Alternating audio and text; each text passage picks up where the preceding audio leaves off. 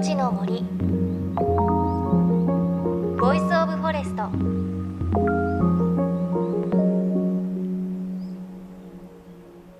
おはようございます。高橋万里恵です。JFN38 局を結んでお送りします。いのちの森 Voice of Forest。この番組は森の長城プロジェクトをはじめ全国に広がる植林活動や自然保護の取り組みにスポットを当てるプログラムです。各分野の森の賢人たちの声に耳を傾け森と共存する生き方を考えていきます。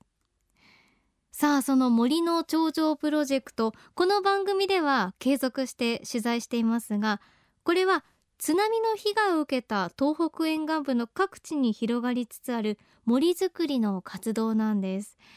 海に面した地域に小高い丘を作って木を植えて森を育てます。でその森がいずれ将来の子どもたちの命を津波から守る森の防潮堤になるそんな取り組みです。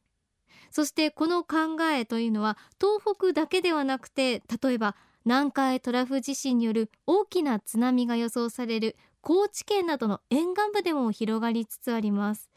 ということで今日の命の森ではその高知県で行われた防災の取り組みのレポートとなっています。場所は高知県土佐市立新小学校この学校では先日子どもたちが主体となって津波から命を守るための防災キャンプという企画が行われたんですが今日はその模様をお届けします。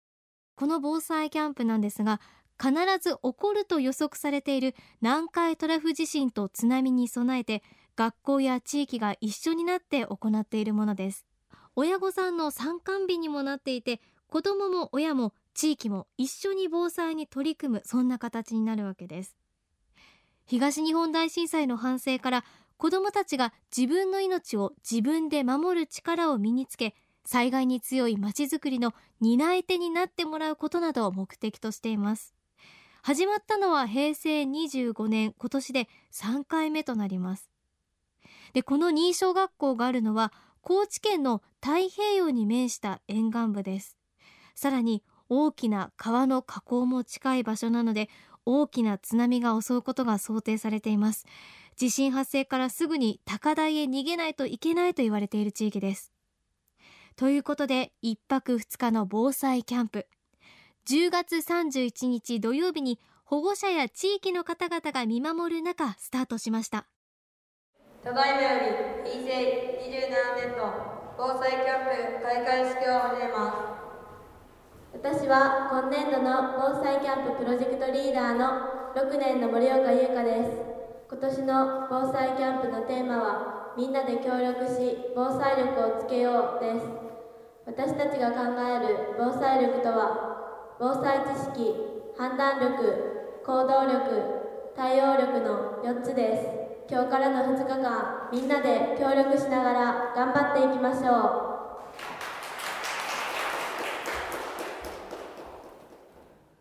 防災キャンプのプロジェクトリーダーの森岡優香です。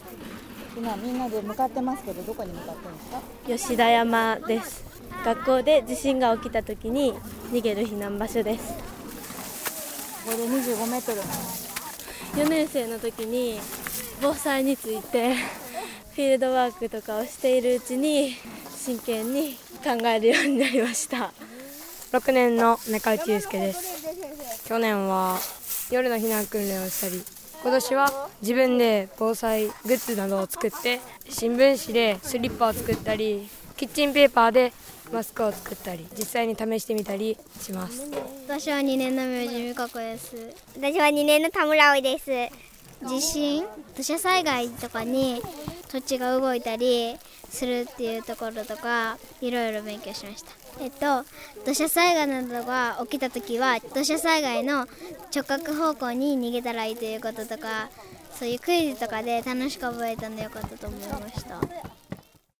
お話を伺ったのは新小学校の吉本義彦教頭です。南海地震が起こりますと東日本の大震災でも起こったように少なくともこの新小学校は、えー、津波に浸水します土佐市は23メートルぐらい来ると言われていますので校舎も全て屋上まで浸水してしまうという現状です。で子どもたちの安全という部分ではもうまず逃げるという避難場所まで逃げるというのが第一になっています。さまざ、ま諸説ありますが、まあ、最大険を回避する意味で子どもたちは10分間以内に避難場所まで全員無事に逃げ切るということを想定して子どもたち自身が自分の命を自分で守るまずは自助の意識を高めるためにも避難訓練をやってきたところなんですけれどこの数年間におきましてはさらに子どもたちがそういう避難実際にあった時に例えば地域の人たちと一緒になって避難した場合に自分たちが何ができるのかっていうこともあらかじめ体験をするっていうことで非常時に備えて、ま、防災キャンプも行おうということで3年前に取り組みが始まっています。プログラムとしては主とメインとしてはまあ防災会議という中でこれまで地域のフィールドワークをしてきて学んできた危険箇所であったり不安要素がある場所を学んできて収集してきてますのでそれを互いに報告し合い今年度は近未来を考えるということで10年後15年後今は課題のある町なんだけれどそれをじゃあどう改善していけばいいのかっていうことのまずは一つ話し合いの場面で子どもたちが考えていく。でそれを市長さんをはじめとして市の方々に伝えていきながら改善していただける部分は市として取り組んでいただくっていうメッセージも発信するのをまずは、えー、設けています。やっぱり子どもたちが考え提案しそして練り合って決めていくっていう一方的に何かから与えられたことではなくって自分たちで話し合いながら物事を作っていくそれも今後自分たちの生活の中で将来必ず起こるであろうという非常にシビアな現実へ向かってじゃあ小学生として何が考えられて何ができるのかっていうことを具体に進めていってますのでその中で上級生が変わっていく姿を見て下級生も来年はまたああいう上級生のような役をやりたいっていうような声も上がっていますのでお互いを見合いながら成長していっている部分もあるのかなっていうふうに感じています。さあ開会式の後小学生たちはまず避難に使う道の清掃を行ってその後は防災と町の未来について子どもたちが自ら考える子ども防災会議が行われました。西小学校子ども防災会議を始めます。新地区の危険なところや良くなったところをしっかり把握して近未来新地区が豊かになるようにしっかり話し合っていきましょう。立石今の様子を見て僕たちが考えたことを発表します。近い将来南城西連山杉王様立石よ裏山をつなげてほしいです。そうなると良い理由はコミュニティセンターに津波の水が溜まる可能性があるので使っても違う場所に行けるからです。情報も共有できるし違う避難場所に逃げている家族にも会えるからです。食料を分け合えることもできます。2つ目は凸凹の道を平らに直してほしいです。足が不自由な人でも年寄りでも車椅子などで逃げることができるからです。3つ目は道を広くしてほしいです。避難の時塀とかが倒れていても逃げやすいし火事になった時に道が広いと燃え移りにくくなることと消防車が入って行きやすいことです。市長さんに要望したいことは避難所をつなげてほしい。凸凹の道を直してほしい。道を広くしてほしい。ライトを道につけてほしいです。私たちが考えたことが将来一つでも役に立てるように片山課長さんよろしくお願いします。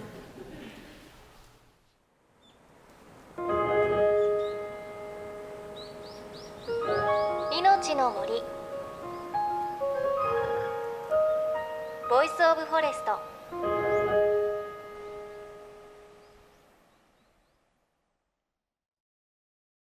いのちの森 Voice of Forest。今朝は高知県土佐市立新小学校で行われた防災キャンプのレポートをお届けしました。いや子どもたちが自分で防災のことをしっかり考えてそれを大人がしっかりとサポートしてあげるというのは本当に災害から命を守るということだけでなくて町の将来をね考えることでもありますよね。やっぱりこうやって自分たちで考えるというね訓練をすることが本当の意味での防災につながりますよねいざって時にね自分はどうやって自分の命守るんだろうってきっと考えるようになりますもんねさあそしてこの防災キャンプでは東日本大震災の教訓を生かそうと森の頂上プロジェクトについても紹介され話し合われました。その模様については来週引き続きお伝えします。いのちの森 Voice of Forest。お相手は高橋万里恵でした。いのちの森。の Voice of Forest。ここでお知らせです JFN38 局ではヒューマンコンシャス募金として東日本大震災で被災した沿岸部で津波から命を守る森の防潮堤を作り自然豊かな森とともに生きる暮らしを目指す瓦礫を生かす森の頂上プロジェクトを支援する募金を受け付けています。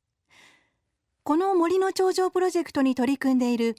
AIU 損害保険株式会社では中小企業向け損害保険ビジネスガードの新規契約企業1社に対して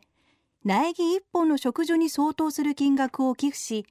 被災地の復興日本全国の防災減災と環境保全に取り組んでいます。森の頂上プロジェクトについてはこの番組のブログをご覧ください。